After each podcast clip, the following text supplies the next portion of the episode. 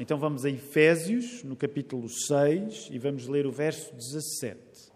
E aqueles que puderem ficar de pé, vamos fazer a leitura da palavra do Senhor. Tomai também o capacete da salvação e a espada do Espírito, que é a palavra de Deus. Mesmo mantendo as nossas máscaras, mas vamos olhar à volta, vamos saudar-nos uns aos outros, podemos falar alto para nos ouvirmos uns aos outros. É bom nós estarmos juntos esta manhã. também as pessoas que assistem à transmissão do serviço de culto, se quiserem, têm sempre o e-mail geral.igrejadalapa.pt para ficarmos em contacto numa época em que o contacto é diferente. Nós podemos voltar a ficar sentados.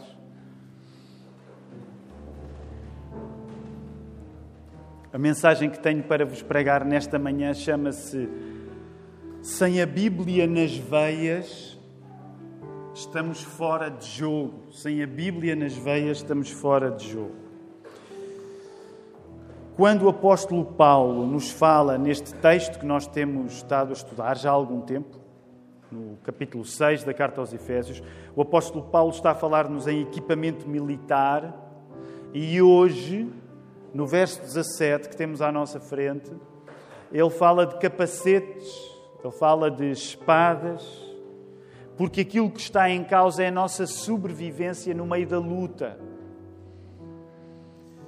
Ora, a palavra encarnada, Jesus, ao salvar-nos, é a nossa proteção, serve-nos de capacete. Então, na mensagem que tenho para pregar nesta manhã, quero enfatizar esta medida de defesa que nós só podemos encontrar em Jesus Cristo. Mas, ao mesmo tempo, temos no verso 17 uma medida de ataque, de espada, que é descrita na palavra escrita, na palavra de Deus. Então temos estas duas dimensões no texto: defesa, capacete da salvação, salvação que nos é dada por Cristo, e ataque na espada, através da palavra escrita, a Bíblia. E, e, o que nós vamos fazer nesta hora, ainda antes de lermos o texto com mais atenção e com mais dedicação, é orar a Deus, porque nós acreditamos que ainda hoje, como lemos no, no Salmo 14, quando Hugo lia, temos afirmações fenomenais acerca de nós que não são fáceis de engolir. Digam, deixem-me dizer assim: eh, o Salmo que nós lemos caracterizávamos a nós próprios como imundos. Eu não sei se vocês gostam de ser chamados imundos, eu não gosto. Mas a palavra de Deus usa termos duros para falar acerca da nossa necessidade de Deus. E a nossa necessidade de Deus é tão grande que, mesmo quando estamos a ouvir um sermão, precisamos do próprio Deus para agir em nosso lugar, para que alguma coisa possa acontecer. E é por isso que fazemos questão de orar nesta hora para pedir ao Senhor para tomar a conta deste processo, porque nós, sozinhos, não somos capazes. Vamos orar. Deus Pai, eu agradeço-te por eh, esta oportunidade de estar junto de pessoas que amo, que são especiais para mim, que ocupam os bancos desta casa de oração nesta hora. Senhor, eu agradeço-te, agradecemos-te por esse privilégio. Nós agradecemos também pelo privilégio, mesmo para aqueles que podem estar nesta hora pela primeira vez nesta casa de oração ou pela primeira vez a ouvir esta mensagem através da internet. Nós agradecemos-te porque estamos, no mínimo, estamos a participar de uma experiência coletiva e precisamos de pessoas na nossa vida, Senhor. Nós não fomos criados por Ti para ficarmos sozinhos, nós precisamos de gente à nossa volta.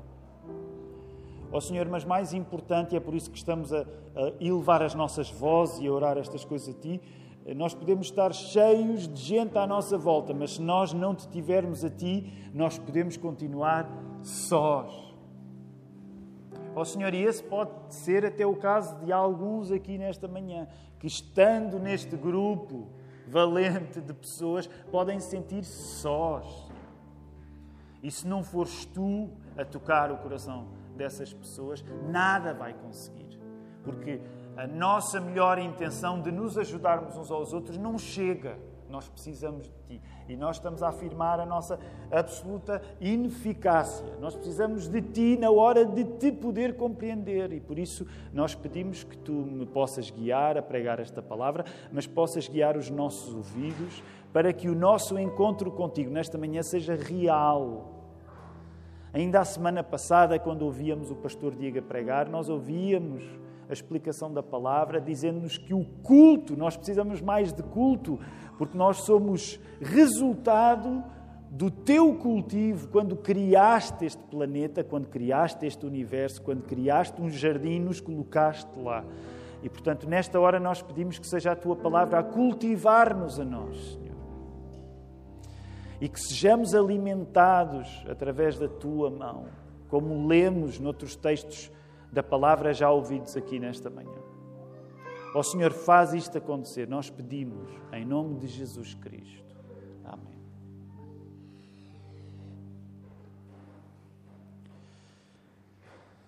Nós temos estado a falar de instrumentos de guerra que faziam parte da roupa das pessoas que há dois mil anos iam para a batalha Uh, hoje, em particular, no verso 17, e volta a colocar os teus olhos no verso 17 para estares familiarizado com o assunto. Nós hoje temos de conversar acerca de capacetes, acerca de espadas. Uh, eu não sei como é para vocês, mas há alturas em que estudar a Bíblia e estudá-la com alguma profundidade, e é isso que nós desejamos fazer aqui na Lapa nos leva a termos de perceber alguns detalhes de culturas que já são distantes para nós. Estamos a falar, por exemplo, neste contexto, do mundo greco-romano de há dois mil anos, da guerra específica, da cultura militar que havia, para percebermos melhor aquilo que a palavra de Deus nos diz. E nós acreditamos que o estudo da palavra de Deus é fundamental porque acreditamos que a palavra de Deus é mesmo a palavra de Deus.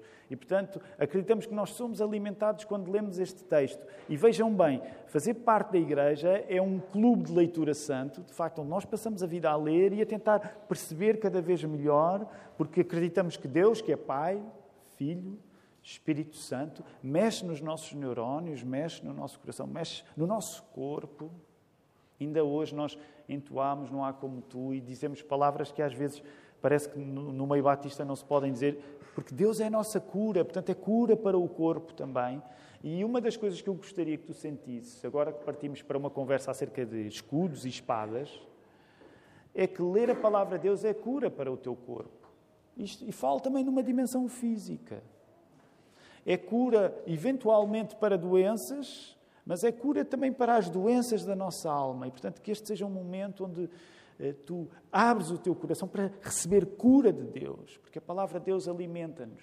Uma das maneiras que nós tentamos estimular isso neste corpo, nesta igreja, é toma nota das perguntas que nascem em ti quando lês a palavra de Deus. Temos enfatizado muito isso porque à quinta-feira, quando nos voltamos a reunir, e se tu não puderes estar aqui presencialmente, podes seguir a reunião em reunião.igrejadalapa.pt, à quinta-feira, às 20 horas.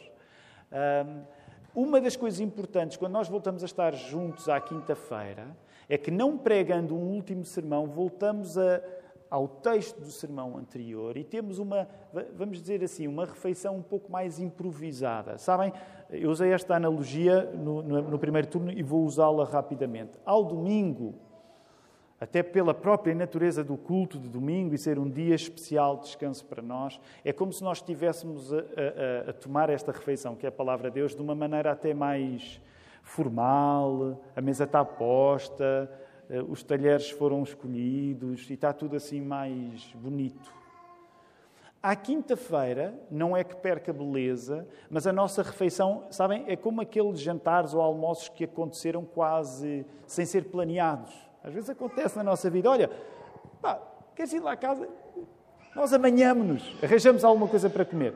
E à quinta-feira há um pouco esta dimensão, no sentido em que as pessoas trazem as suas questões e enviem as vossas questões. Por isso é que Estou a dizer estas coisas todas para que, se vocês tenham perguntas, enviem para geral.igrejadalapa.pt. Se têm o meu contacto, enviem para o meu WhatsApp, porque à quinta-feira nós voltamos a essa refeição de domingo e passamos a comida uns aos outros, ouvimos uns aos outros. Isso é muito importante para a saúde da nossa igreja.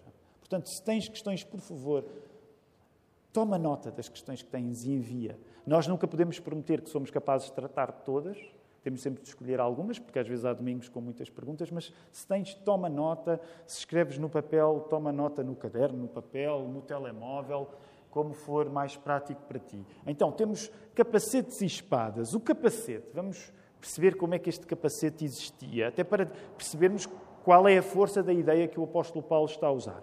O capacete, naquela época, era feito de metal ou quando não era feito de metal, podia ser feito de couro, de pele, de animal, mas mesmo quando era feito de couro, usava partes de metal. Para quê? Para proteger, naturalmente. Agora, ah, para termos uma ideia, uma das proteções fundamentais que o capacete dava há dois mil anos, no contexto daquelas guerras, era quando havia uma investida da cavalaria, portanto, quando havia pessoas que os adversários vinham na guerra montados em cavalo, uma das coisas que eles faziam, geralmente com grandes espadas de dois gumes, portanto, era tentar, naturalmente, acertar na cabeça do adversário.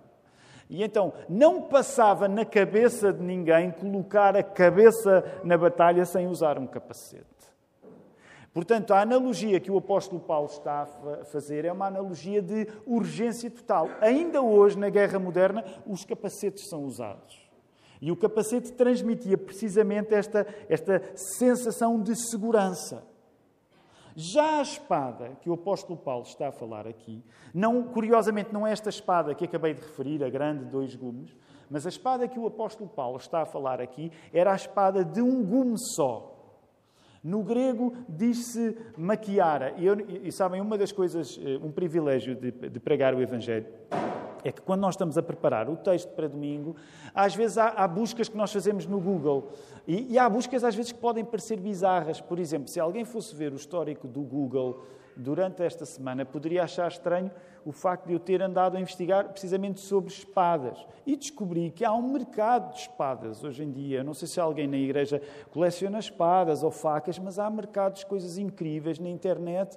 E porque eu estava a tentar perceber um bocado a diferença entre as espadas, e por exemplo, esta maquiara que é aqui mencionada, será da família de hoje daquilo que ainda nos chega como o machete. Não é? Portanto, isto apenas para dizer, quando nós lemos a Bíblia aprendemos coisas uh, surpreendentes, e esta espada mais curta, portanto, de um gume só, era aquela que o soldado, no calor da batalha, usava na luta corpo a corpo. Portanto, a luta corpo a corpo geralmente não era com aqueles grandes espadões. Esses eram usados pela cavalaria. A luta corpo a corpo era feita com, os, com aquelas espadas mais pequenas. É curioso porque na Bíblia, no Novo Testamento, estas espadas voltam a aparecer. Por exemplo, esta é a espada que é usada pelos soldados quando os soldados prendem Jesus no Getsemane, em Mateus 26, 47. Lembram-se nesse episódio, quando Jesus é preso? Outra espada vai aparecer, lembram-se? O é, o que é que acontece logo de seguida? Quando Jesus é preso. Pedro usa precisamente uma espada destas para cortar a orelha do servo do sumo sacerdote. E curiosamente, mais tarde, é este tipo de espadas que é usado para martirizar Tiago, já em Atos 12, no verso 2. Ora, há duas aplicações fundamentais. Quero fazer primeiro uma aplicação em relação à ideia do capacete e quero fazer uma aplicação em relação à ideia da espada. Tendo em conta que boa parte dos golpes eram desferidos contra a cabeça, nós podemos depreender desta ilustração que o apóstolo Paulo está a usar ao falar no capacete da salvação, que o inimigo está interessado em chocalhar precisamente a segurança que a salvação nos dá. E agora, quando falo em inimigo, já estou a aplicar às nossas vidas. E estou a usar primeiro o termo inimigo de uma maneira larga, mas tendo em conta o contexto deste, desta passagem bíblica, nós sabemos que estamos a falar naquela parte em que o apóstolo Paulo diz que a nossa vida é caracterizada por ser uma luta espiritual. Lembram-se que não é uma luta contra pessoas. É uma luta contra as trevas, contra poderes, contra autoridades, contra potestades. Portanto, quando falamos no inimigo, neste sentido, estamos a falar no inimigo espiritual também. Estamos também a falar de Satanás. Como o capacete protegia, a salvação é a nossa proteção. Daí a ideia do capacete da salvação. Ora, o que o inimigo quer fazer na tua vida é fazer-te sentir que a salvação que Jesus te dá não é grande proteção. O inimigo vai fazer-te sentir que Jesus só não salva. Isso é uma das coisas é uma das coisas que dá alento ao diabo para viver cada dia. Ele está interessado em que tu percas a certeza de que Jesus só chega. Outras coisas serão necessárias, mas só Jesus não chega. É isso que Satanás quer plantar na tua vida. E é aqui que entra aquela matemática, aparentemente bem intencionada, mas de Jesus mais alguma coisa. Jesus mais portar-te bem. Jesus mais igreja. Jesus mais seja o que for. Sabem, uma das coisas mais perigosas que o diabo faz na nossa vida não é necessariamente levar-nos a momentos em que nós negamos Jesus. Ah, eu já não acredito em Jesus. Ele pode levar-nos a momentos desses, ele quer influenciar-nos para isso. Mas muitas vezes aquilo que é mais perigoso que o diabo faz na nossa vida não é necessariamente colocar-te numa posição em que tu deixas de acreditar em, em Jesus, mas é contribuir para que tu te sintas numa posição em que tu acreditas em Jesus e em mais alguma coisa, porque só Jesus não é suficiente para te dar essa capacitação, da palavra capacete agora, essa, essa, essa capacitação de encontrares nele a salvação total. E sabem, inevitavelmente tenho sempre de enfatizar isto, porque nós vivemos numa cultura portuguesa com, um, com uma tradição católica romana, e mesmo que nós fazemos sempre um esforço para ser respeitosos em relação a ao catolicismo, porque devemos respeitar a religião de todas as pessoas. Mas deixem-me dizer, esta questão de Jesus mais alguma coisa é especialmente urgente quando tu és um cristão evangélico em Portugal. Porque quando tu és um cristão evangélico em Portugal, tu acreditas que só Cristo, por muito bem intencionada que seja a ideia de Cristo, mas tu só podes ter Cristo através da Igreja, porque é isso que o catolicismo defende, nós, mesmo acreditando que não podemos ser salvos sem ser para a igreja, nós temos de ficar firmes que a única coisa que nos dá a salvação é Jesus Cristo. Isto é especialmente difícil de afirmar numa cultura que, por causa do catolicismo, confunde a suficiência de Cristo com a pertença à Igreja. E uma vez mais, eu tenho de vos dizer: nós não podemos ser salvos sem ser, pela igreja, sem ser para dentro da Igreja. Mas a Igreja é sempre uma consequência, nunca é uma causa. E sabem, era isto que punha Paulo fora de si. Quando ele, por exemplo, ao escrever aos Gálatas, dizia: Vocês estão a acrescentar coisas ao Evangelho. Bem intencionadas. Naquele caso, eram as pessoas seguirem a lei do Velho Testamento, a circuncisão. Portanto, uma das coisas que eu gostava de dizer nesta manhã é que algumas das tentações mais perigosas na tua vida não são em relação a tu negar Jesus, mas a tu acrescentares coisas que bem intencionadamente significam que a capacitação para tu estares seguro e salvo já não depende de Jesus, mas depende de Jesus mais alguma coisa.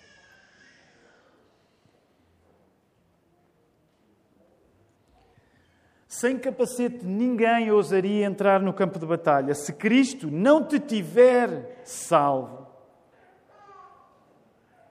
se Cristo não nos tivesse salvado, nenhum de nós precisava de estar a preocupar com assuntos como batalhas espirituais. E aqui deixa-me fazer assim, uma aplicação um pouco brusca, um bocado a apóstolo Paulo na primeira carta aos Coríntios, capítulo 15, que é, ou Jesus é de facto quem diz ser na palavra de Deus, ou tu não, quer dizer, são, é quase meio-dia, tu escusavas de estar aqui a perder tempo na igreja.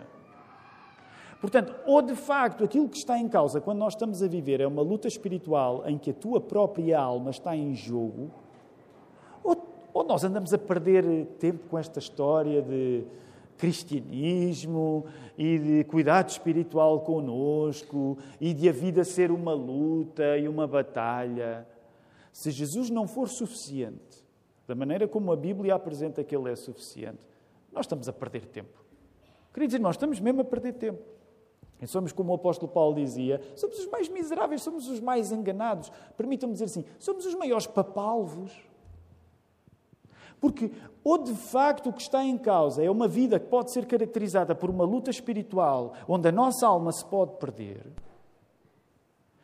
a alma é essa que só pode ser ganha em Cristo, na capacidade de Cristo, na suficiência de Cristo, ou isto é mesmo assim, ou então nós podemos ter uma vida muito mais divertida sem nos preocuparmos com coisas espirituais.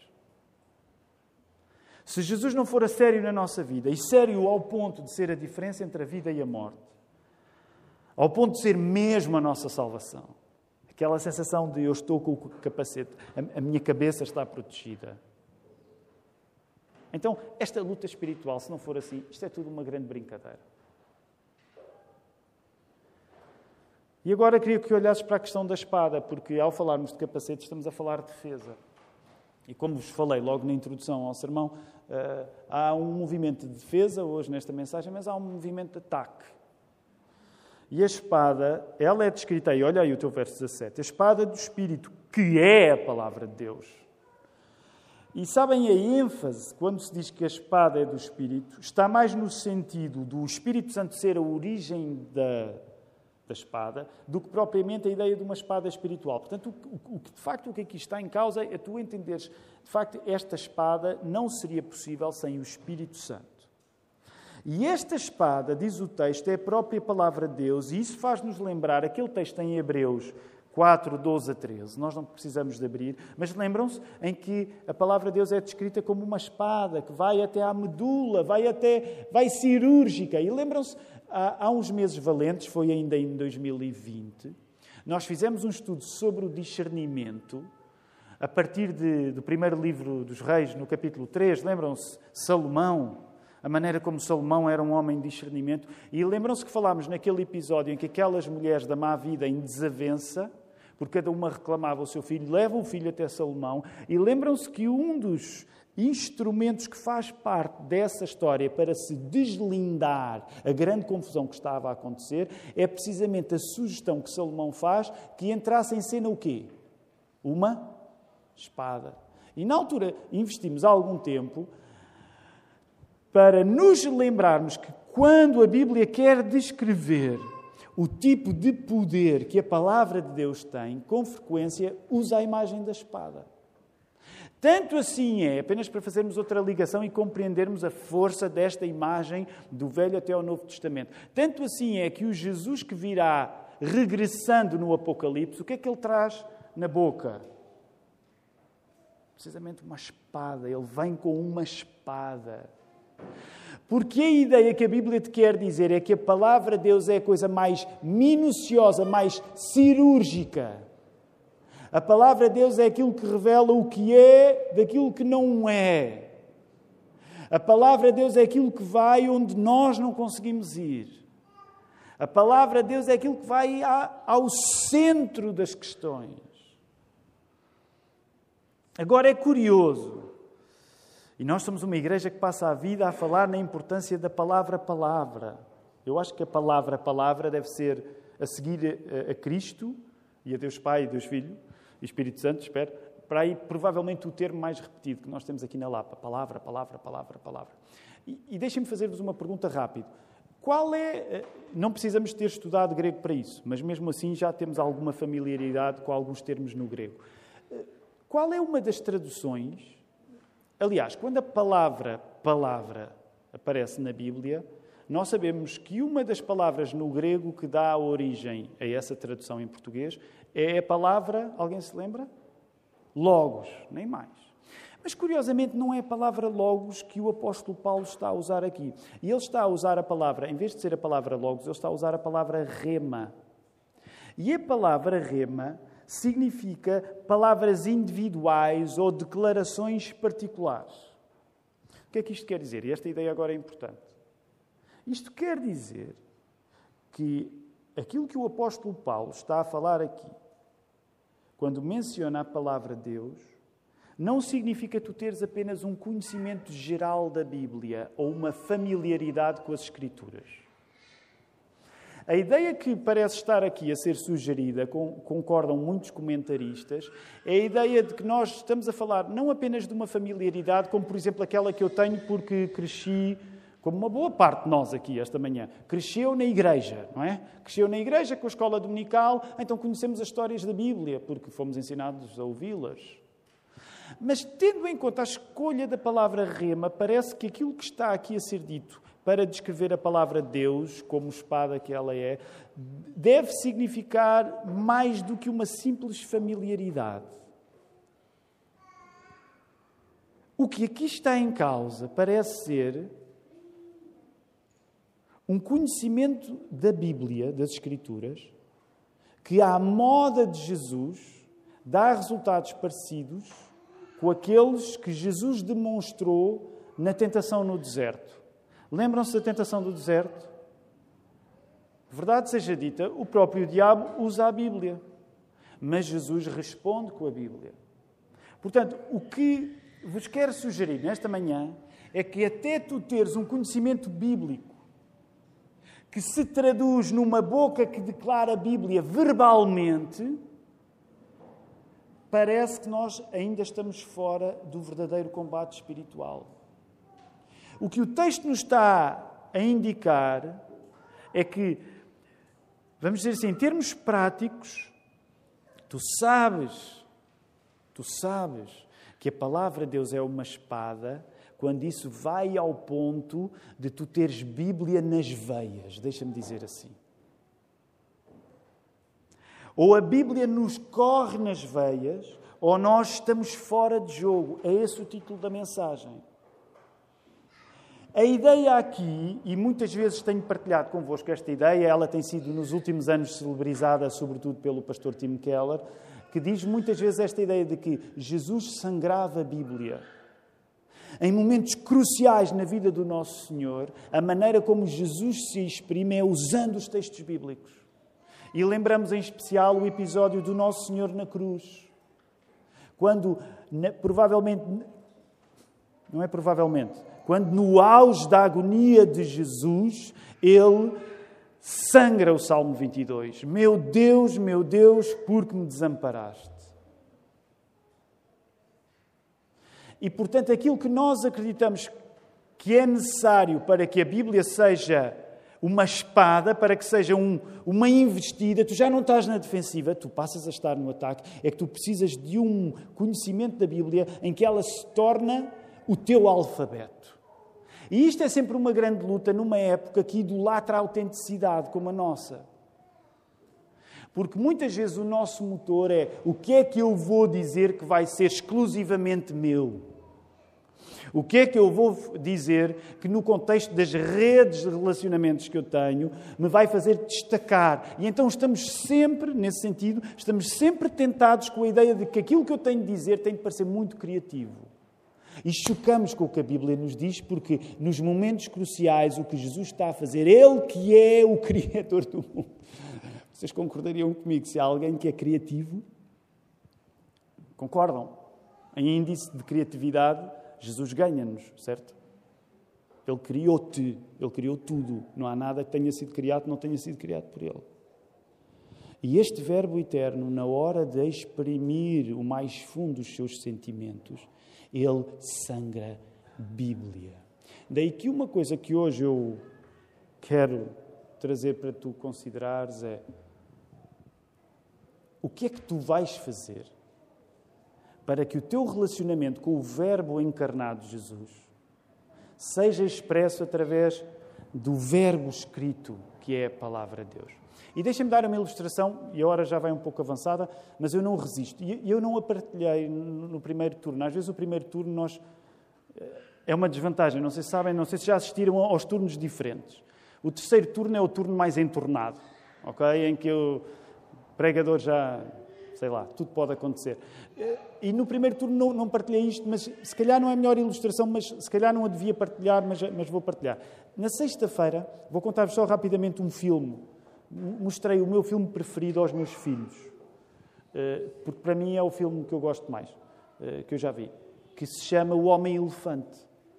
Não sei se vocês já viram o filme, não precisam de ler o filme, eh, de ver o filme. É o filme do David Lynch. O David Lynch não é propriamente um realizador tido como uplifting animador, mas é um filme maravilhoso porque conta a história de um homem verdadeiro, que era o John Merrick, ou Joseph Merrick, que, que tinha uma deformidade brutal na Inglaterra vitoriana. Uh, e há uma, há uma cena do filme em que aquele homem tem dificuldade de falar porque ele tinha uma deformidade tal que, que, que, que não se conseguia fazer explicar muito bem.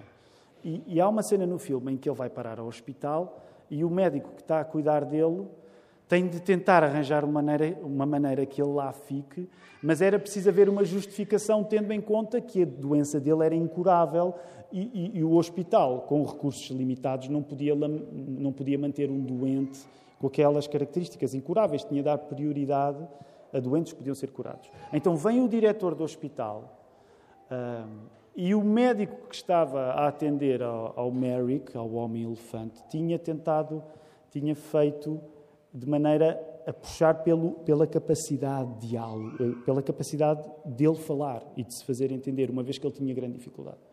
Então, vem o, o diretor do hospital com o médico e o homem-elefante fala com dificuldade, mas fala, mas o diretor percebe que aquilo tinha sido ensaiado.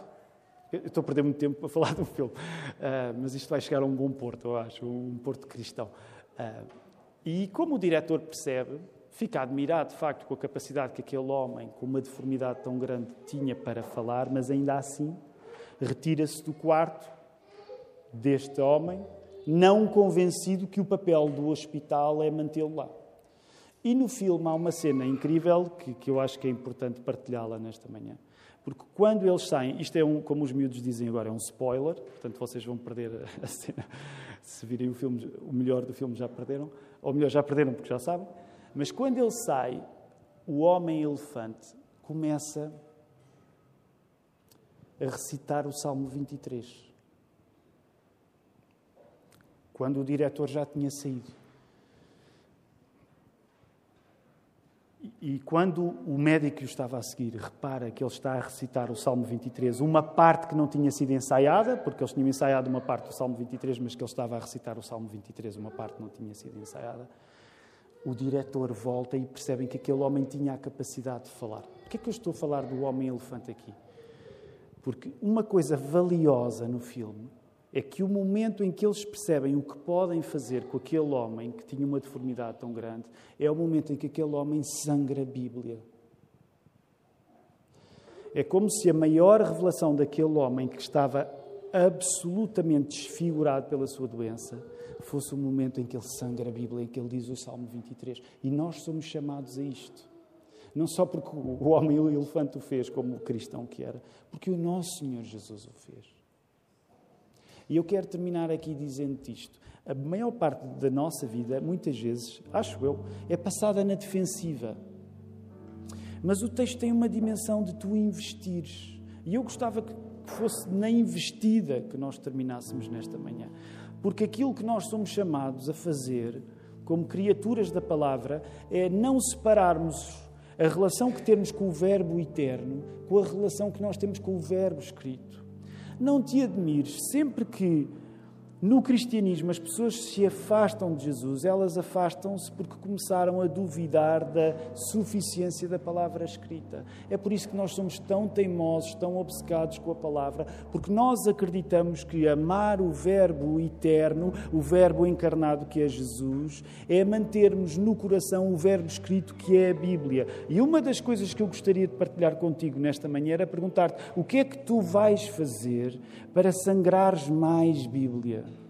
E não quero que o sintas como uma obrigação. Agora vou ter de começar a memorizar verbos da Escritura. Isso é contigo o que tu vais fazer. Mas o que eu quero dizer-te é que tu percebas que, da mesma maneira que tu confias que Jesus te protege, isso significa que tu investes. E tu investes com um conhecimento da palavra de Deus, que a palavra de Deus torna a coisa mais importante que tu tens para dizer. E não duvides disto. Os momentos mais significativos da nossa vida são aqueles em que as palavras da Bíblia descrevem como a nossa criatividade não é capaz de descrever. E nós percebemos. Se eu fui criado pela palavra eterna, faz sentido que na palavra escrita eu encontre, eu encontre um sentido para o que estou a viver. Foi isso que Jesus fez, é isso que nós somos chamados a fazer, é isso que nós, como Igreja da Lapa, somos chamados a avançar sangrando Bíblia. O que é que tu vais fazer para sangrar mais Bíblia? Quero convidar-te a poderes ficar em pé.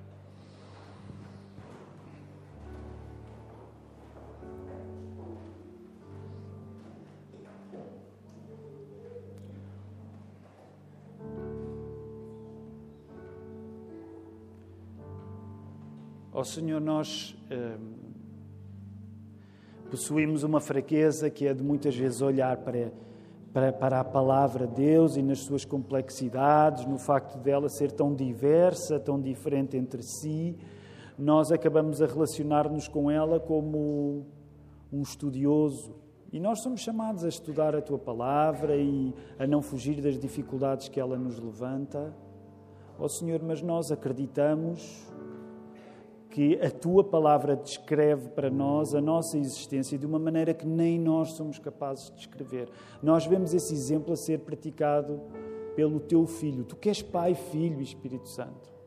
E nós queremos pedir-te este poder para nós, Senhor, que nós ganhemos um amor pela tua palavra, que nos faça saber até abdicar da tentativa de querermos ser criativos e autênticos e encontrarmos o sentido de todas as coisas neste texto Ó oh, Senhor, endireita os textos que as nossas vidas são, porque passamos por circunstâncias diferentes.